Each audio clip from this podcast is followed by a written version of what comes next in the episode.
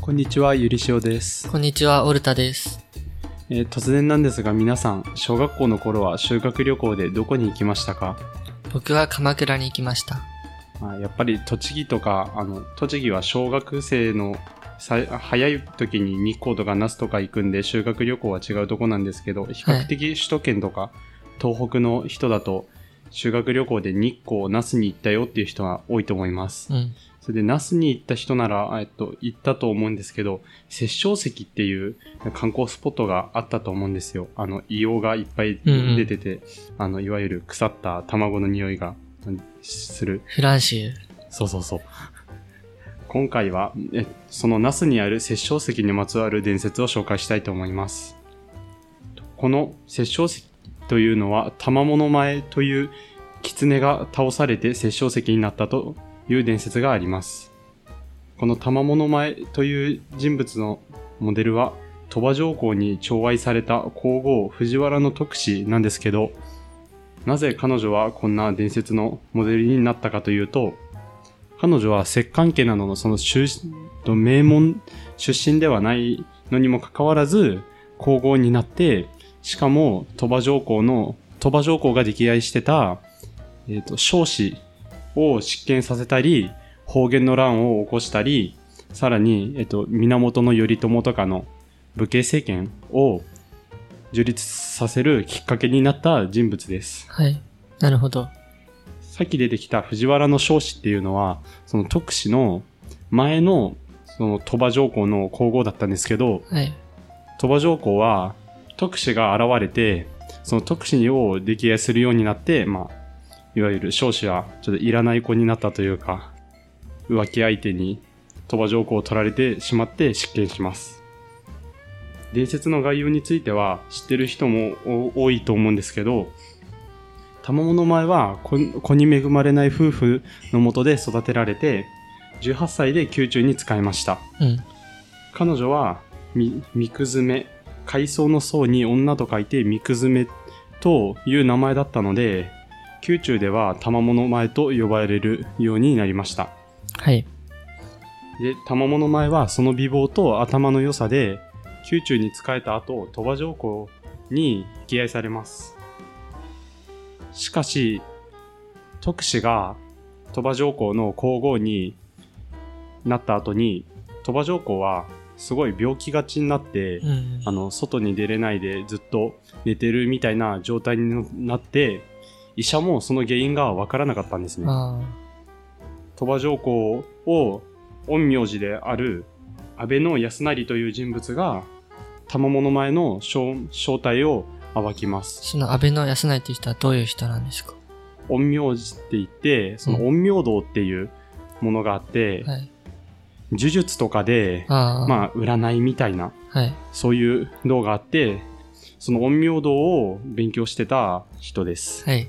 それで、安倍の康成は、賜物前が、九尾の狐だと気づき、徳氏の前で真言というものを解きます。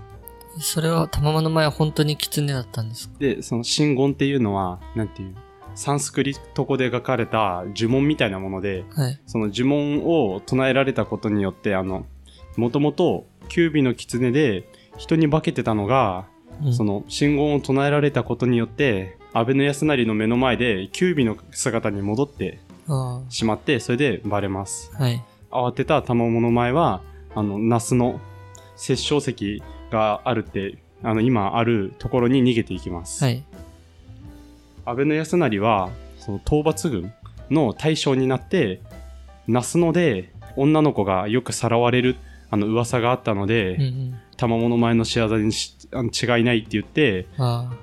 軍を編成して倒しに行って、うん。そこで、ついに賜物前は倒されて、うん。そこで殺生石っていう石になって、うん。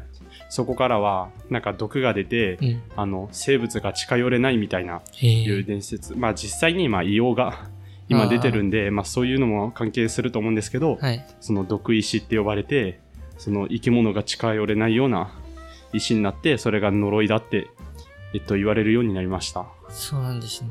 これはまあ比較的、あの、賜物前って、なんかいろんな、アニメとかゲームとかでモデルになってると、モモデルになってるんで、うん。知ってる、なんとなく知ってる人もいると思うんですけど、うん。実は玉物前ってもともとは日本のそのキュービの狐ではなくて、もともと中国の狐だったんです。うん。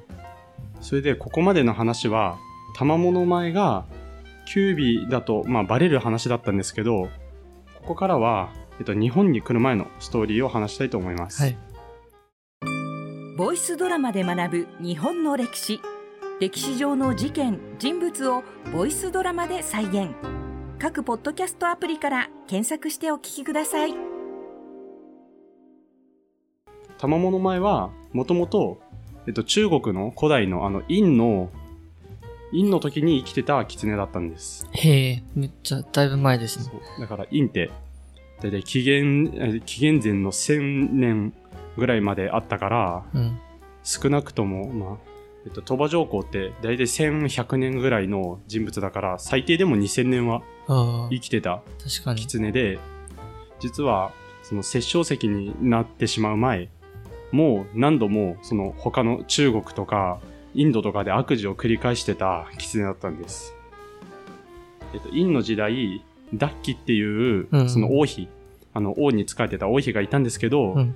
その王妃は、王と一緒に、えっと、酒に溺れ、うん。その、贅沢な宴会を、うんえっと、毎晩楽しんで、うん。しかも、無罪の人々を処刑するというあの悪性を、あえっと、強いてしまいます。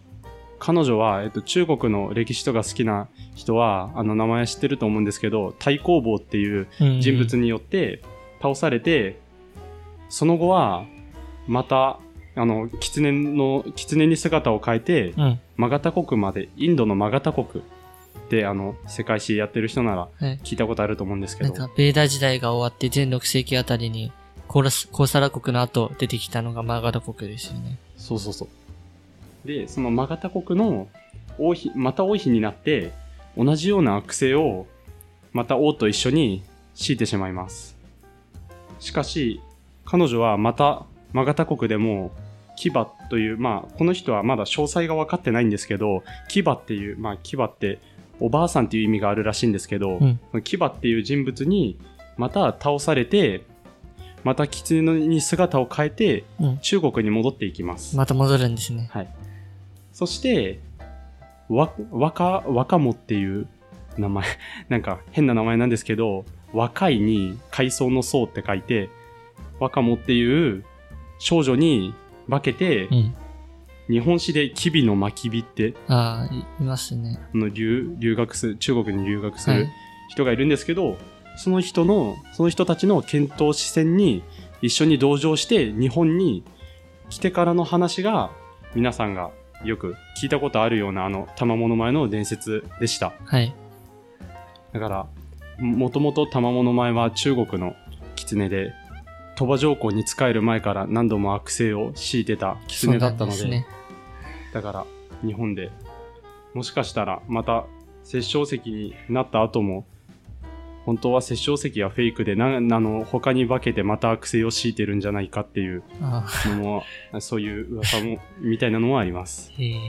以上で玉物前の話は応援します。ご清聴ありがとうございました。ありがとうございました。ボイスドラマで学ぶ日本の歴史。歴史上の事件人物をボイスドラマで再現。